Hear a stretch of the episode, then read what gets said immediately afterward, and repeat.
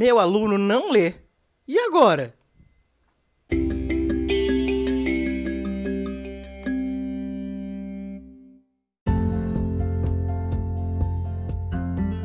Seja muito bem-vindo, seja muito bem-vinda. Aqui é o professor Jean novamente e hoje a gente vai conversar um pouquinho sobre leitura, a importância da leitura, o que vem a ser a leitura e por que que os alunos não leem.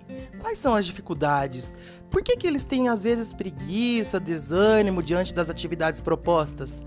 A gente vai descobrir como tornar o processo de leitura muito mais prazeroso. Fica ligado!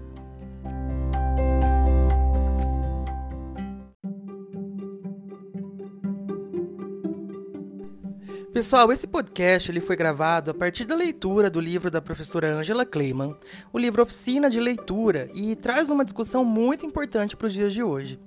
Primeiro, a gente precisa entender algumas coisas. A compreensão nas etapas iniciais não se dá necessariamente durante o ato de leitura da criança, mas durante a realização das atividades, na interação com o professor, ao propor atividades que criam condições para o leitor em formação retomar o texto e, na retomada, compreendê-lo. Vygotsky mesmo já dizia que a aprendizagem é construída sempre nessa interação de sujeitos cooperativos, que têm um objetivo comum. É preciso construir um contexto de aprendizagem mediante essa interação.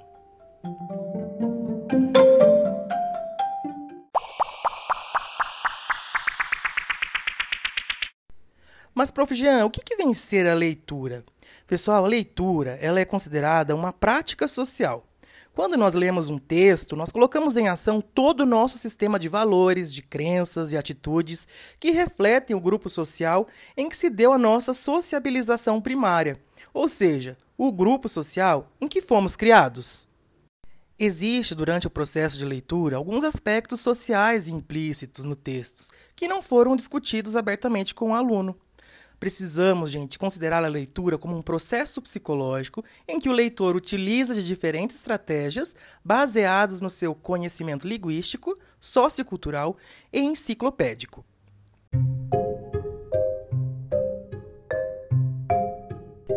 E aí vão algumas razões do porquê meu aluno não lê.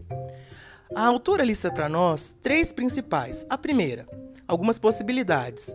É, primeiro, lugar cada vez menor que a leitura tem no cotidiano do Brasil. Né? As pessoas e as crianças e as famílias têm cada vez menos dedicado tempo à leitura.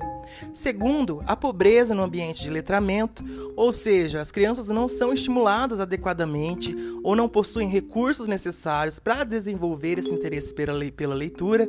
E a formação precária de professores. A formação precária, justamente porque para formar bons leitores devemos ter paixão pela leitura.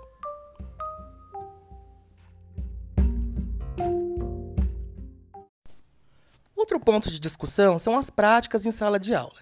Para muitos alunos é difícil demais a leitura justamente porque não faz sentido. Lembram lá de Ausubel e a teoria da, da aprendizagem significativa? Geralmente, se você retomar na sua memória, quais são suas primeiras lembranças quando você aprendeu a ler? Lembranças de cópia maçante, né, um enfoque numa gramática descontextualizada. Por exemplo, circule as vogais, é, sublinhos de tongos, os tritongos. Então, são práticas desmotivadoras, concepções erradas sobre a natureza do texto e da leitura. Né? Esses saberes fragmentados e mecânicos sobre a gramática da língua é super desmotivador. É, o saber linguístico desvinculado do uso da linguagem também deixa os alunos desinteressados. E aí a gente vai entrar agora em algumas práticas que inibem a leitura.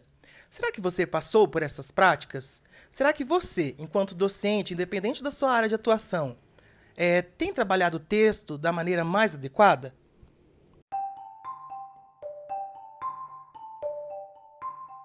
A primeira prática que inibe a leitura é o texto como um conjunto de elementos gramaticais.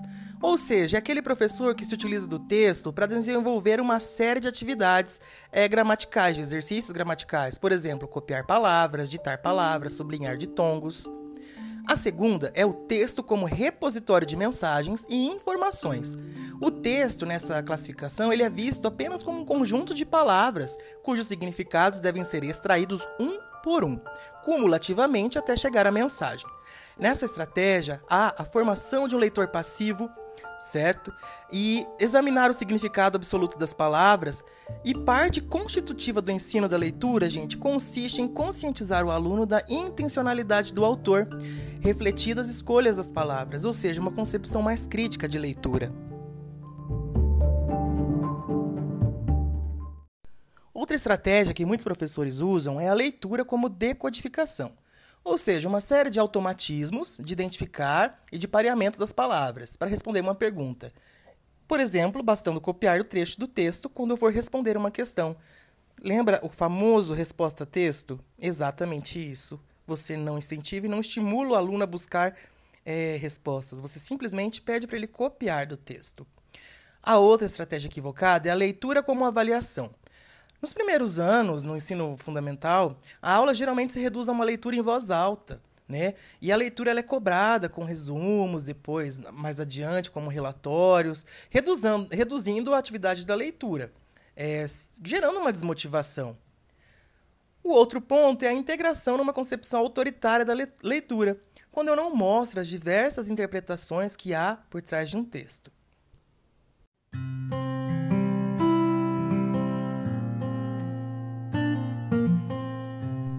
Jean, escutando o podcast, eu percebi que faço muito disso nas minhas aulas. O que, que eu posso fazer?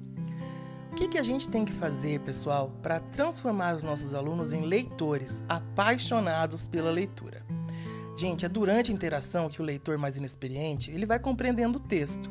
Não durante uma leitura silenciosa ou uma leitura em voz, em voz alta. É, é sim durante a conversa sobre aspectos relevantes do texto. Então é você incentivar o diálogo entre pares ou entre professores e alunos sobre o texto. Um professor mais com um papel mediador entre aluno e texto. Por exemplo, se seleciona uma notícia de jornal, o que, que eu posso avaliar dessa notícia? Os, é, as diferenças entre os relatos dos fatos, a expressão de uma opinião de um jornalista dentro dessa notícia, a função das aspas. Você pode trabalhar aspectos gramaticais, com certeza, mas contextualizando, trazendo para uma discussão, formando pessoas mais críticas, especialmente nos tempos de hoje que vivemos de grandes fake news.